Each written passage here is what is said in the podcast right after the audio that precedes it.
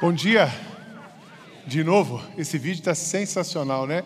E acho que eu vim ficar no lugar certo aqui atrás dos surdos, né? Porque aí eu falo, ela já interpreta e a gente fica ainda mais próximo dos surdos. Muito bom estar aqui com vocês e com vocês todos. Hoje o nosso tema, a gente continua a série da família e a gente vai falar sobre altos e baixos na família, encontrando o equilíbrio para viver os altos e baixos na família. Quantos de vocês já passaram altos e baixos na família? Se você não passou, você está passando. Se não está passando, vai passar. Altos e baixos fazem parte. Então, eu tenho certeza que Deus tem alguma coisa para você. Vai é, é, nessa manhã. Às vezes você não tem altos e baixos. Às vezes a sua vida é uma montanha russa, né? E a sua família às vezes é uma montanha russa. Mas eu, eu sei que Deus tem um equilíbrio para nós. E eu vou contar um pouco disso. Para ajudar a gente aqui, eu queria chamar a Karine e o Arnaldo e é uma família que vai testemunhar para nós. Eu acho que a gente vai precisar de microfone para eles aqui, se é que já não estão com os microfones. E estão ali, os dois. E eles vão contar um pouquinho para a gente. É gostoso você ouvir a história de uma família e, e ver um pouco de você nessa família. Vamos receber esse casal com uma salva de palmas. Karine e Arnaldo têm servido aqui na nossa igreja. Ah, aquele número 945371746, quando você liga ou escreve um WhatsApp pedindo um socorro, chega na Carina, 24 horas, é o nosso, não é help desk aqui, é people desk, né? E o socorro. E o Arnaldo está junto, é, servindo aqui. Queria que vocês se apresentassem para a igreja, a família, a família BMA, conhecer a família a, a, moral, não é a família. Obrigado. É, eu sou Arnaldo, eu estou aqui na IBM desde 2015. Né? Chegamos aqui já servindo no PTX, servimos no, no no flow e no louvor, em várias áreas. Nossa vida é de serviço e a gente está aqui à disposição. É isso aí. Vocês não são só dois, né? São são quatro, né? Nós somos quatro. É. Nossa família é, tem o Rodrigo, tem a Carol e, e nessa intenção de servir, eles estão servindo agora e o Rodrigo toca, né? E junto com a Sara, a namorada, que canta e a Carol também cuida das crianças e, e toca no louvor também nos ministérios. Muito então, legal. É uma família de serviço. Isso aí. E você, Karina? Eu sou a Karina, esposa do Arnaldo, mãe do Rodrigo e da Carol. Muito bom estar aqui com vocês. E falar de família é uma delícia. Eu amo falar de família porque eu amo família. Acredito muito nesse projeto. Então, é uma alegria estar aqui. Vocês são casados há quanto tempo? Nós somos casados há 21 anos. Eu conheço o Arnaldo desde 93, 94. Acho que já deu uns 30 anos quase. Que coisa, hein? Cantando também, né? Cantando, né? Na faculdade teológica. Ele se conheceu na faculdade. Eu não Conheceu fiz faculdade teológica, é, eu só conheci ele lá, mas cantava junto com o pessoal, então é foi uma experiência que legal. bacana. Vocês têm 21 anos de casado. Nesses 21 anos, conta pra gente assim, um momento muito bom que vocês já passaram. Divide pra gente um pouco da, da alegria desses 21 anos. Nossa, foram muitos, né? É, desde o da época de namoro, casamento, nascimento dos filhos, é, viagens, muitas conquistas, muito, muita coisa boa. Deus é bom demais. Mas eu queria ressaltar aqui os momentos bons do dia a dia, porque eu acho que esses que vão alimentando a gente sempre, né? Então, por exemplo, um momento muito bom é quando toca o despertador que os filhos correm para a nossa cama. Isso é uma delícia, começar o dia ali. Ainda mais no frio, né? Ainda mais no frio, começar o dia os quatro abraçadinhos.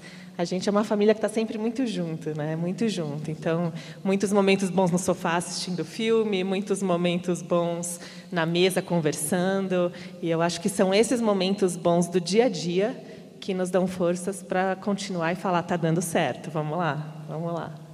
E, não é só quando levanta.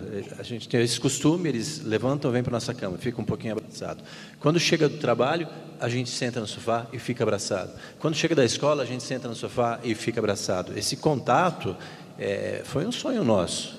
Quando a gente, quando eu pensei em família, quando era solteiro, eu pensava em família junto. E a Karina tinha esse mesmo sonho né? E esse sonho veio à realidade. Nós somos uma família que está sempre juntinho. Que legal. A gente percebe isso aqui, é nítido, né? Os quatro ali estão sempre juntos, servindo, fazendo alguma coisa, vibram tudo, né? Isso é muito bom. Mas, como a vida não são só os momentos altos e momentos baixos, vocês podem dividir alguns com a gente? Ah, tem. Puxa, como tem. É, passei por um período longo de desemprego, né? E, e, e secaram muitas coisas É, passamos por momentos de morte na família. Morreu a avó da Karina, que tinha uma marca muito forte na família. Morreu a minha mãe em agosto passado, né? É, existem momentos em que você tem algum controle, existem momentos que você não tem controle algum, mas o que a gente aprende nesses momentos todos é também estar juntos. A gente é, três coisas a gente aprendeu muito fortemente. Primeiro, estar juntos. Então, quando a gente esse, esse negócio de estar juntos, quando por exemplo a avó da, da Karina morreu, faleceu, os amigos e os irmãos estavam juntos e os, e os irmãos, por exemplo, os adolescentes, os, os, os filhos dos nossos amigos, estavam juntos e abraçaram os nossos filhos e virou uma, uma coisa tão forte de união que um consolou o outro e deu força para o outro. Então, é, esse projeto de família que se estende para a família de Deus, que são os irmãos, que é isso aqui, é, só funciona se está junto. Segundo, que Deus, a gente precisa de Deus, e Deus usa o querido Espírito Santo para nos é, animar, para nos apoiar, para nos ensinar e nos consolar. E terceiro, Deus usa a igreja. Deus usa irmãos queridos espirituais para estar junto com a gente, proferindo palavras de bênção, falando coisas de Deus para nós. E isso tem feito muita diferença na nossa restauração. Muita, no grupo de passos, o pastor Antônio Carlos, os nossos irmãos queridos, o pastor Sidney e todos que nos rodeiam, eh, viver igreja é, é, é, parte fundamental de uma vida restaurada. Aí, Legal. Você juntou a minha terceira pergunta com a segunda. A segunda era um momento difícil, como é que você resolve isso? E ele já explicou isso para a gente, né? Desemprego, luto, dificuldades, estando juntos, é, buscando a Deus, estando na comunhão. E você, Karina? Já junta a segunda e a terceira e faz um mix aí você também. É, o Arnaldo citou algum, alguns pontos, né? Mas tem também os do dia a dia. Então, uma discussão nossa é ruim. Vocês discutem? É, um Imagina, pouquinho. né? Cada dez normais, casais, né? cada dez casais, Somos nove brigam é normais. mentiroso. A gente já falou disso aqui, né? Nós estamos entre os nove. Então, sim, a gente discute, a gente discute com os filhos. Graças a Deus, esses momentos não são muitos, mas acontece e isso chateia. E como que a gente resolve isso? Junto. Eh, Foi interessante porque quando veio o convite, eu estava com as crianças e eu perguntei para eles: como que a gente resolve um passa por um momento ruim? E os dois foi quase que um coro. Assim. Alô? Foi quase que um coro. Eles falaram: ué, juntinho. né? E é um juntinho com Jesus que isso faz toda a diferença, porque a gente experimenta a leveza, a gente experimenta a paz, que isso é só com Jesus, né? Porque a gente podia estar junto, todo mundo desesperado. Mas é, é aprender a todos os dias entregar mesmo isso para Deus e confiar que Ele está no barco. Às vezes a gente nem está sentindo ali a presença dele, mas é realmente é confiar, acreditar que nada fugiu do controle dele, que ele está no barco com a gente. E aí, um dia de cada vez, a gente vai passando e, É, e dá é interessante certo. essa ilustração do barco, né? Tem dia que você está no barco, Jesus está com você no barco, mas a tempestade vem forte. Tem dia que não tem tempestade, mas tem sol forte. Tem dia que não tem sol forte, tem tempestade, tem o mar parado, você não vê nada, né? Mas ele não sai do barco, né? Ele não sai do barco com a gente. Isso é maravilhoso. Muito legal.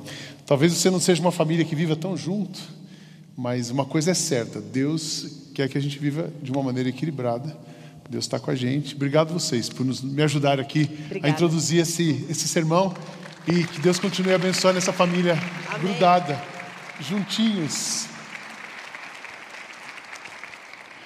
Altos e baixos, todo mundo passa por ele. E a gente separou, obrigado, Sara. A gente separou uma família, a família de Abraão.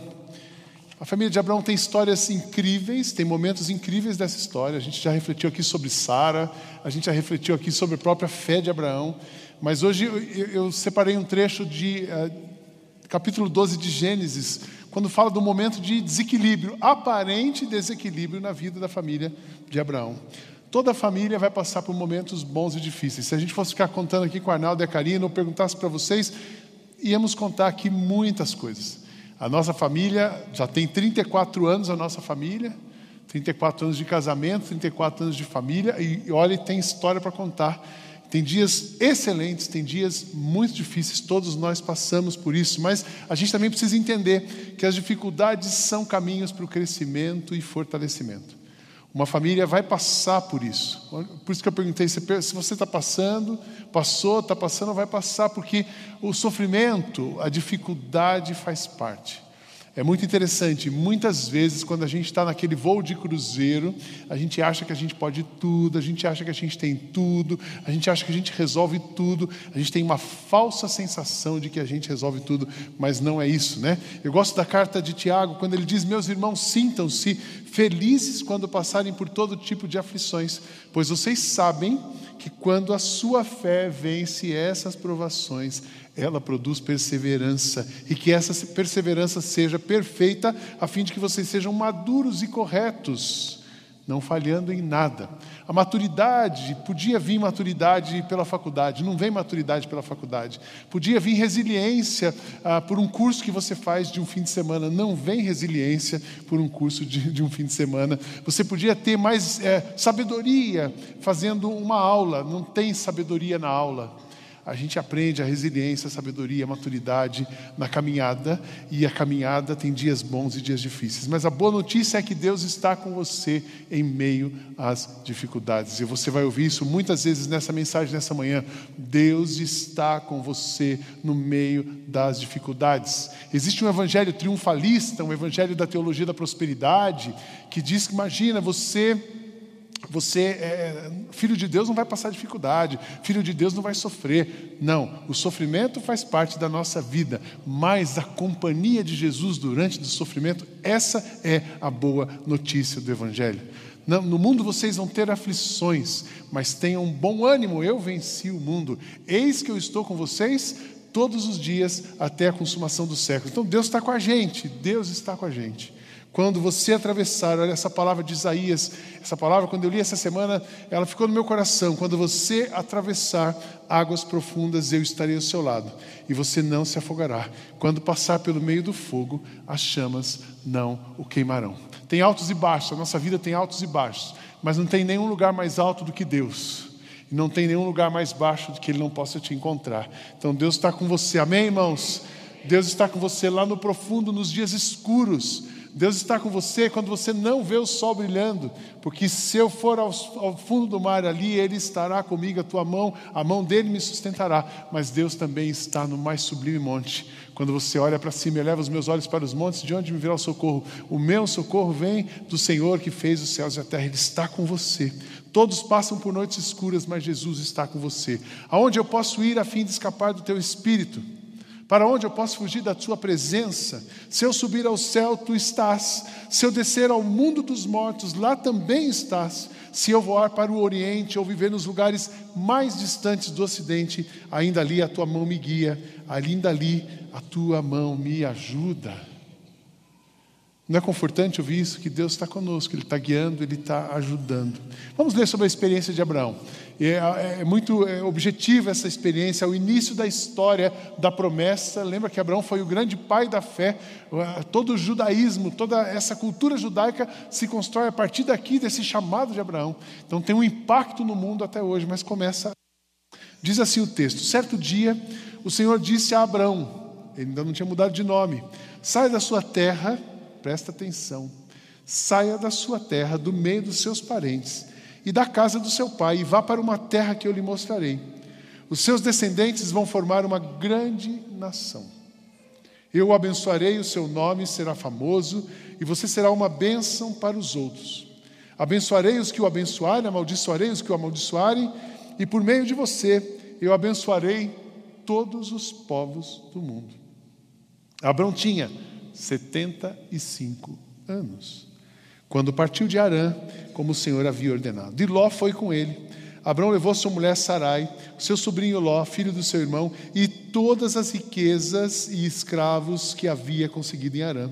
Quando chegou a Canaã, Abraão atravessou o país até que chegou a Siquém, um lugar santo onde ficava a árvore sagrada de Moré. E naquele tempo os cananeus viviam nessa região. Ali o Senhor apareceu a Abraão e disse: eu vou dar esta terra aos seus descendentes. Naquele lugar, Abraão construiu um altar a Deus. O Senhor pôs ali pois ali o Senhor havia aparecido a ele. Depois disso, Abrão foi para a região montanhosa que fica a leste de Betel e ali armou um acampamento. Betel ficava a oeste do acampamento e a cidade tinha de Ai ficava a leste. Também nesse lugar Abrão construiu um altar e adorou a Deus. Dali ele foi andando de um lugar para o outro, sempre na direção sul da terra de Canaã.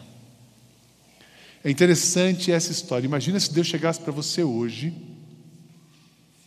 e falasse assim para você: Olha, Anselmo e Juliana, pega tudo que vocês têm. Vocês vão pegar o Benjamin, mas não só o Benjamin, toda a sua família. Traz aquele pessoal do Nordeste, a Juliana traz os parentes dela de São José dos Campos. E vocês todos vão sair daqui e vão lá para o meio do Amazonas. Lá onde o Elon Musk está de olho. Eita Deus, né? Não estou misturando política, não, só uma brincadeira. E você vai lá para o meio da selva. E sabe, Anselmo, lá, a partir de lá, eu vou dar. Aquela é a sua terra prometida. E a partir de lá eu vou abençoar o mundo, o mundo inteiro através de você. Mas você precisa vender tudo que você tem aqui, você pega toda a sua riqueza. Você nunca mais vai pisar nesse lugar chamado Alphaville. Você esquece os amigos daqui, você começa tudo de novo lá. Você que tem 56 anos, é isso? 57. Um filho de quatro. Você pega a sua, a sua esposa que tem 30 e vai lá para o meio do Amazonas. A pessoa você chegasse hoje em casa e falasse para sua mulher, nós vamos mudar para o Amazonas semana que vem, vamos vender tudo que tem aqui, vamos pegar toda a família e vamos embora. O que, que ia acontecer com a sua mulher e com você? Foi mais ou menos essa crise que instaurou na, na, na família de Abraão, essa crise, esse momento de alto e baixo, um momento de instabilidade. Eu me lembro quando eu cheguei para a Kátia com 22 anos, duas filhas, uma Raquel tinha um mês, a Marina tinha um ano e dez meses, a gente estava bem, empresário, pá, pá, e eu era presidente dos jovens da igreja, fui para um culto, cheguei em casa e falei assim, Kátia, Deus me chamou. Ela como assim, chamou para quê? Chamou para ser pastor. Ela, você está maluco? Eu falei, não, Kátia, Deus me chamou hoje, assim, vai dormir que passa. Você está louco? Duas crianças dentro de casa um monte de coisa para fazer e você vem dizer com esse papo que você vai ser pastor. Você está maluco, Cid. Vai dormir, não fala comigo sobre isso. Eu, tô, eu, eu tenho um mês, eu sou uma puérpera, eu tenho um mês, uma criança de um mês, vai secar o leite. Aí já começou o drama feminino. Some na minha frente e vai dormir. Eu imagino que Abraão passou por uma crise assim. Olha os desafios de Abraão aos 75 anos de idade: pegar sua família, sair de uma zona de conforto e começar tudo em outro lugar. Imagina a crise na família.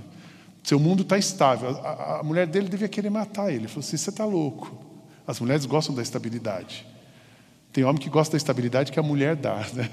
mas normalmente estabilidade. Aí sair da zona de conforto. Outro desafio de Abraão, enfrentar os desafios quando naquele momento de vida já era descanso e estabilidade. Afinal de contas, ele já era Abraão.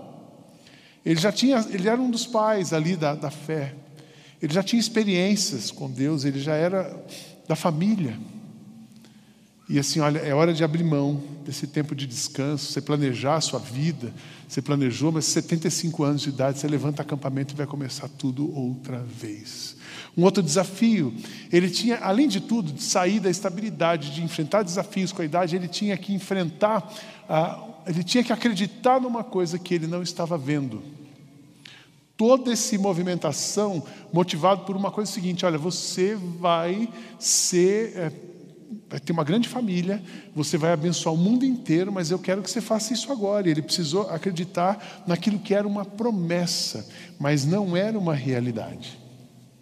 Então você vai, é, é, é muito pouco provável que do meio da Amazônia você, o Anselmo, vai abençoar todo mundo. Mas era isso.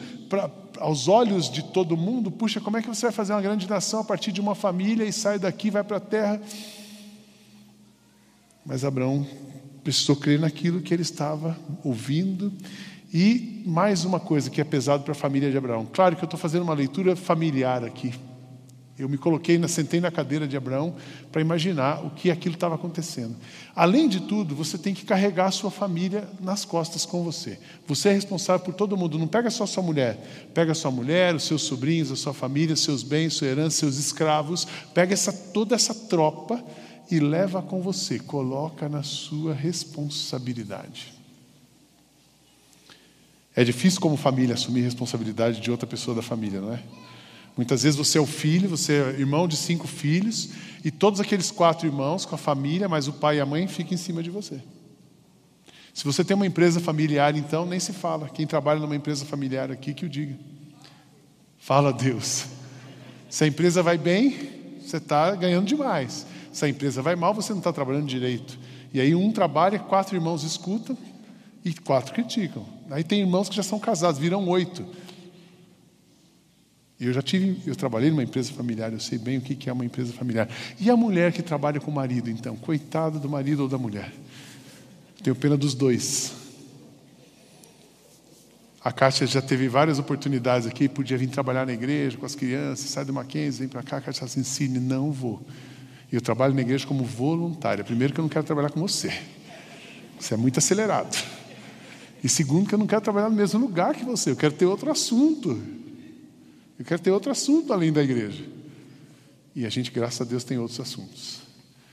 Então aqui estava tudo misturado, mas Abraão pega esses desafios.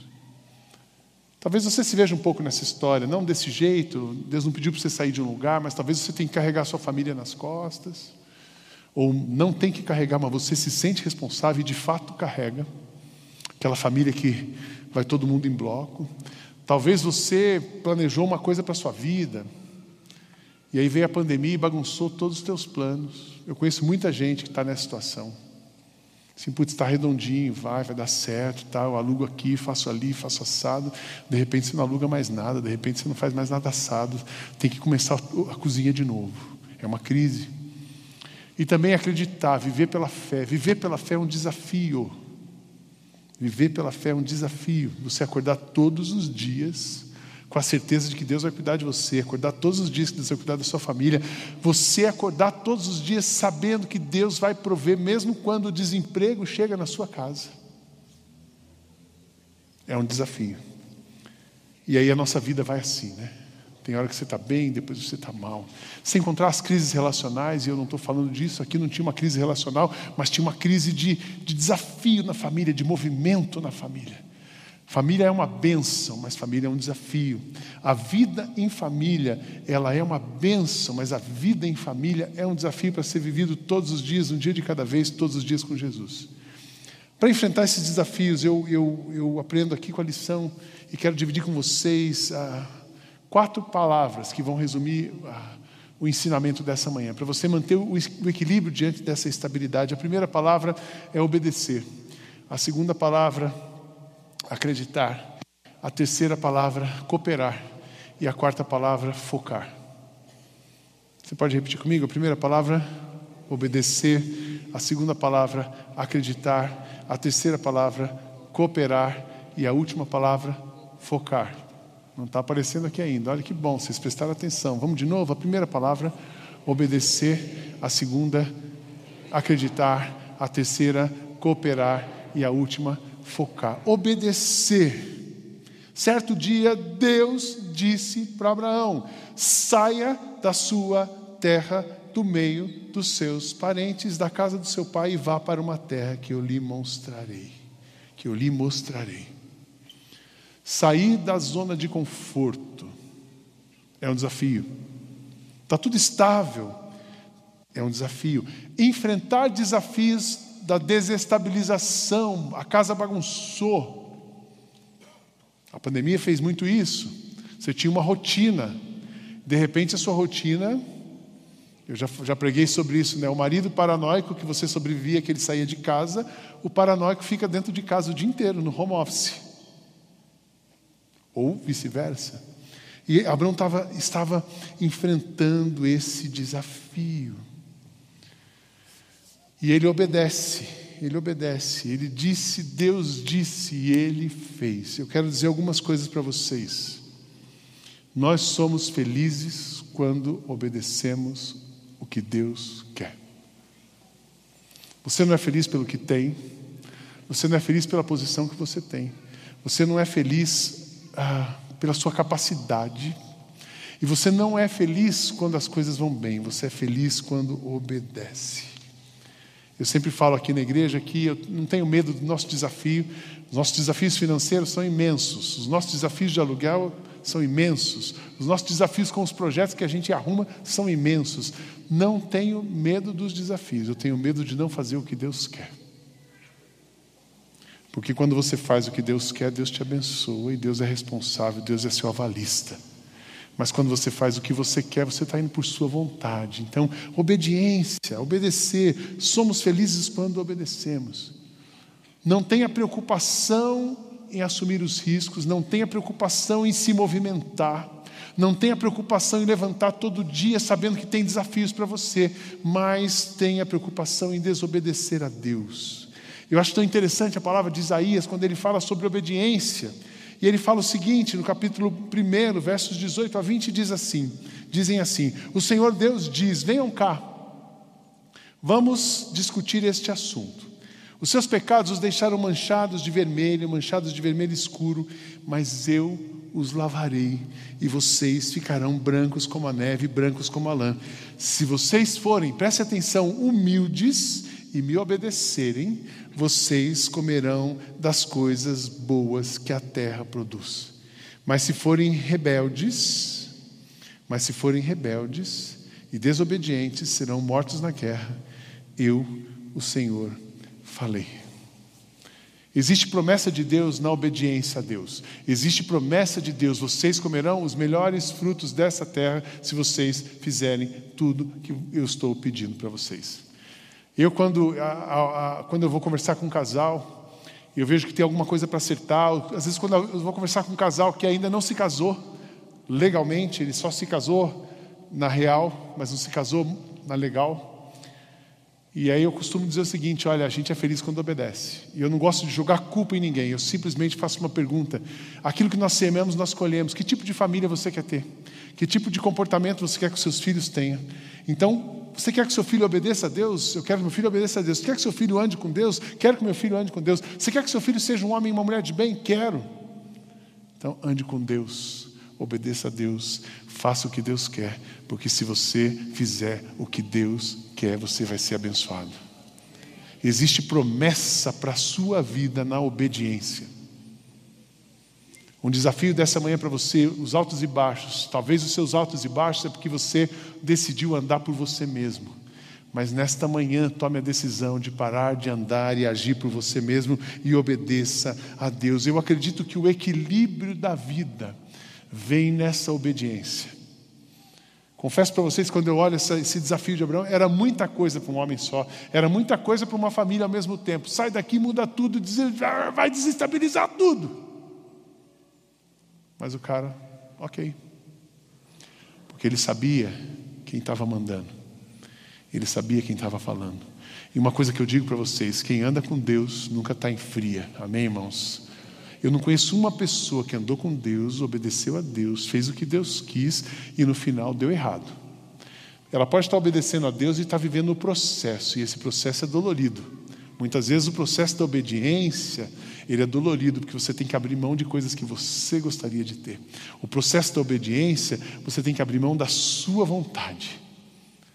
Mas o resultado da obediência são os melhores frutos da terra. Deus tem para você, amém. Deus tem para você os melhores frutos da terra. Se vocês estiverem dispostos a obedecer, vocês comerão os melhores frutos da sua terra. Eu me lembro de um casal, duas histórias, escolhas. Você pode escolher para um caminho ou para o outro, você pode escolher obedecer ou desobedecer. Eu me lembro de um casal que eu aconselhei certa vez e estava acontecendo um caso de adultério. E eu conversei primeiro com a mulher, depois conversei com o rapaz. E ele falou assim: Ó, oh, pastor, eu sei tudo que você está falando, eu sei tudo que Deus quer, mas nesse momento eu decidi trair minha mulher e eu vou ficar com a outra mulher. Não tem nada que o senhor possa falar para mim, o senhor pode me excluir da igreja, o senhor pode fazer o que o senhor quiser, mas eu escolhi ir para o outro caminho. Foi uma tragédia, porque ele acabou com a família dele, escolheu ficar com outra mulher que era casada, acabou com a família dela, e hoje eles são uma família, nem sei onde eles estão, mas eles sei que eles não estão bem. As últimas notícias que eu tive sobre eles é que estavam mal. Quando você desobedece a Deus, você se prejudica, prejudica o outro e vive e vive uma vida medíocre. Mas quando você obedece a Deus, as coisas vão para o lugar. Eu me lembro de um casal que eu acolhi, conversando. Eles já estavam juntos há cinco, seis anos. Ele dizia assim, pastor, nunca mais eu vou casar. Esse negócio de um cartório, casar, para mim já deu. Sabe, pastor, porque já deu? Eu esperei ouvir assim um fala a Deus de novo, né? Sabe por que já deu, pastor? Assim, é complicado, né? Você vai no cartório, tá, tá tão bom, às vezes vai no cartório e estraga. Tem um amigo meu, daí ele começa a contar as histórias, né? E esse casal estava casado há seis, estava junto já há seis, sete anos, e eu preguei sobre essa questão de você construir uma família legal, moral, santa, combina com Jesus, combina com você. Essa história de compromisso, marido de uma só mulher, lembra daqueles pilares da sociedade? E eu conversei sobre isso, preguei aqui num culto, fiz uma pergunta. Falei: Você tem imóvel? Tem imóvel. Você tem escritura do seu imóvel? Claro, pastor, se não tiver escritura, eu não tenho imóvel. O cara, ele tem uma escritura do imóvel, mas ele não quer uma certidão de casamento da mulher que dorme com ele. E aí foi tão interessante que aquele casal disse: Nossa, olha o compromisso, é isso mesmo. Pastor, a gente vai casar. O senhor casa a gente? Casa. Meu maior prazer. O Fabiano é o casamenteiro número um da igreja. A gente gosta de fazer o casamento das pessoas. E eles já moravam juntos, já tinham, e se casaram. Estão muito bem, obrigado. E estão servindo a Jesus. E tem cabeça erguida para olhar para qualquer lugar. Tem compromisso, tem votos renovados, tem afeto, tem vida, tem vida junto. Porque também se mora junto e não quer casar, é melhor que vai separado. Pula fora. Não fica morando com alguém que não quer casar com você. Porque quem quer morar e quer, e quem quer morar e ama e quer coisa séria, casa. Deu para entender, igreja? Pô, o pastor veio afiado hoje de Portugal, quer pegar a gente, né? Obediência. Eu não sei, talvez o alto e baixo da sua vida, talvez a sua vida está numa, numa, numa montanha russa porque está faltando obediência, não ao Sidney, não à igreja, obediência a Deus. Faz o que Deus quer. Se vocês estiverem dispostos a obedecer, vocês vão comer os melhores frutos dessa terra. Amém, irmãos? Primeira palavra, obedecer. A segunda palavra, acreditar. É tão bonito a fé de Abraão nesse momento. É tão linda a fé de Abraão a fé de Abraão. Ele chega e, Deus diz para ele: os seus descendentes vão formar uma grande nação. Eu o abençoarei, o seu nome será famoso, você será uma bênção para os outros. Abençoarei os que o abençoarem, amaldiçoarei os que o amaldiçoarem por meio de você. E eu abençoarei todos os povos do mundo. Eu quero dizer para vocês, sem medo de errar, a fé, uma vida de fé é a base do equilíbrio. Eu fico pensando, eu me considero uma pessoa de fé, e tem dia que eu dou uma balançada. Sidney, você dá uma balançada, todo mundo balança. Todo mundo acorda naquele dia meio torto assim, sabe aquele dia que você acha que nada vai dar certo? Ou aquele dia que, ó céus, ó vida, estão todos contra mim, todo mundo tem os seus dias, mas a, a base, a fé que faz a gente construir uma coisa sólida. Eu fico pensando, às vezes eu falo para a Kátia, eu falei, Kátia do céu, a gente que acredita em Jesus, nós temos Jesus morando em nós, nós temos dias difíceis, a vida é difícil, não tem vida fácil, mas a vida sem uma base de fé, ela se torna impossível. Então, uma base de fé, acreditar, obedecer e acreditar.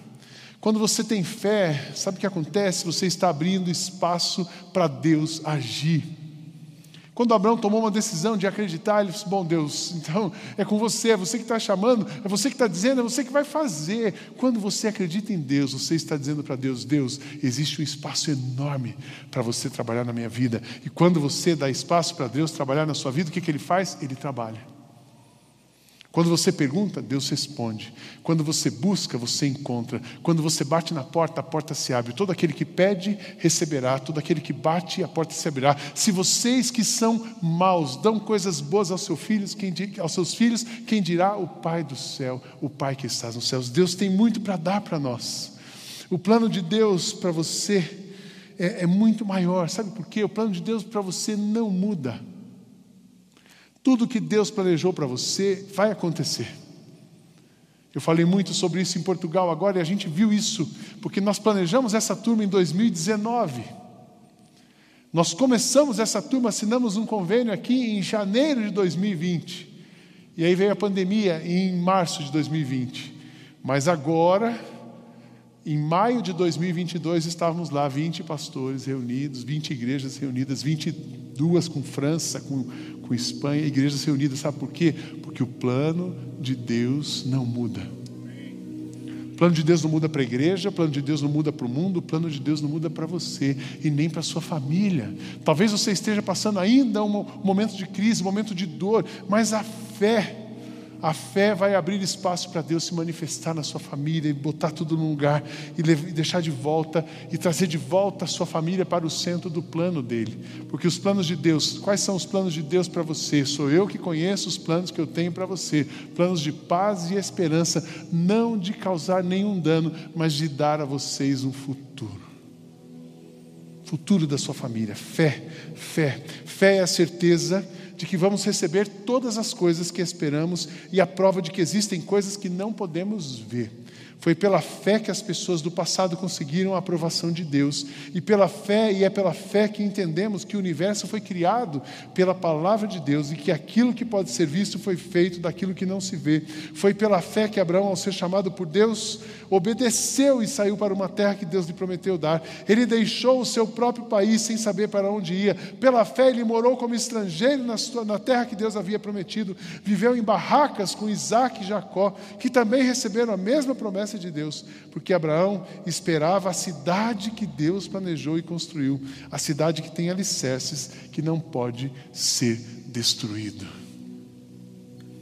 O que Deus tem para você e para mim não se compara àquilo que nós podemos viver nesse mundo. Mas uma coisa é aquilo que Deus planejou para você, ninguém pode tocar. Aquilo que Deus já separou para você, ninguém pode roubar. Aquilo que Deus planejou para você, que você ainda não vê, certamente será construído e você viverá, tanto a eternidade, mas como aqui, agora, presente, vida presente, fé em Deus. Obedecer, acreditar.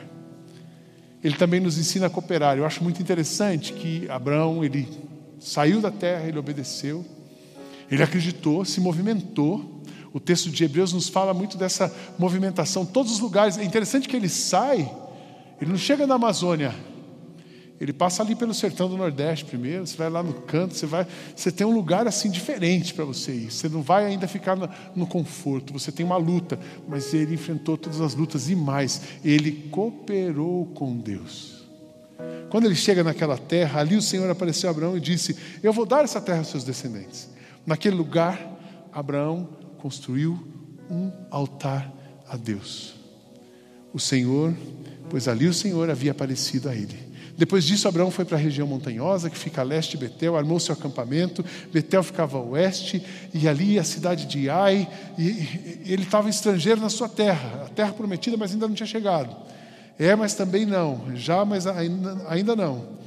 Também nesse lugar, Abraão construiu um altar e adorou a Deus. O que me impressiona na vida de Abraão, todos os seus desafios, ele não desiste de andar com Deus, ele não desiste de cooperar com Deus, ele não desiste de andar perto de Deus. Mas, Senhor, você não me trouxe para cá, mas não era a terra prometida? Não, não, ainda você vai viver no acampamento. Olha, ainda tem gerações que vão passar por aqui. Ainda tem um tempo que não é o seu tempo. E durante esse tempo que você precisa esperar, ah, não, se eu tenho que esperar, eu venho para baixo de novo. Não sei se você é assim. Deus tem uma promessa, você sai daqui assim. Aí você acha que a promessa vai acontecer amanhã. Aí amanhã não aconteceu, você vem para cá de novo. Eu quero dizer para você o seguinte: Deus trabalha enquanto você dorme, Deus tem tempo perfeito, Deus tem plano perfeito, tudo do jeito dele vai acontecer e vai ser bom para você. Amém, irmãos? A gente precisa acreditar nisso. Enquanto isso, enquanto a gente não vê o tempo, o tempo dele no meu já era, mas o dele não chegou. Vou esperar o tempo de Deus. Enquanto você espera o tempo de Deus, o jeito de Deus, o lugar de Deus, continua cooperando com Deus, continua trabalhando para Deus, continua andando com Ele. Não pare de cooperar. Não desista. Muitas vezes nós desistimos. Muitas bênçãos que Deus separou para você, talvez você ainda não alcançou, porque você desiste. Não desista. Eu quero dizer para você uma frase que eu ouvi e fez muito sentido no meu coração: não desista nas trevas daquilo que você recebeu na luz. É na luz que Deus te dá promessa, é na luz que Deus fala com você, é na luz que Ele te encoraja, mas aí vem a noite escura. Na noite escura, não desista de Deus, porque Deus não desiste de você. Amém, irmãos? Ele está com você. É o bem que dissipa o mal. Ah, pastor, eu estou frio na fé, não vem mais oração. Eu estava orando de manhã, mas Deus não respondeu minha oração. Tava, todo dia seis e meia eu estava na live, mas agora não estou indo mais não, porque eu briguei com Deus, que Ele responde a oração do fulano, mas não responde a minha. Ah, pastor, eu estava tão firme lá no meu GR, mas daí Deus não abriu a porta, e eu não tô, e eu estou desanimado com Deus. Com Deus. Eu quero dizer, não briga com Deus, não desanima com Deus, não deixe de crer, não deixe de cooperar. Sabe por quê? É o bem que dissipa o mal. Paulo escrevendo aos Gálatas disse: Não desistam de fazer o bem, porque se não desanimar, no tempo certo vocês colherão. Colherão o quê? Vamos para Isaías, os melhores frutos da terra. Não pare de crer, não pare de cooperar. Olha para o lugar certo e Deus vai abençoar você. E a última palavra, obedecer, acreditar, cooperar, e a última palavra, focar. E durante aquele tempo que Abraão mudou de lugar, de um lugar para o outro, termina dizendo assim esse trecho da história dele. Dali ele foi andando de um lugar para o outro, sempre na direção sul da terra de Canaã.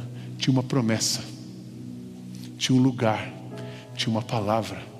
Deus não é homem para mentir, nem filho de homem para se arrepender. Deus não muda a direção, Deus não muda o plano.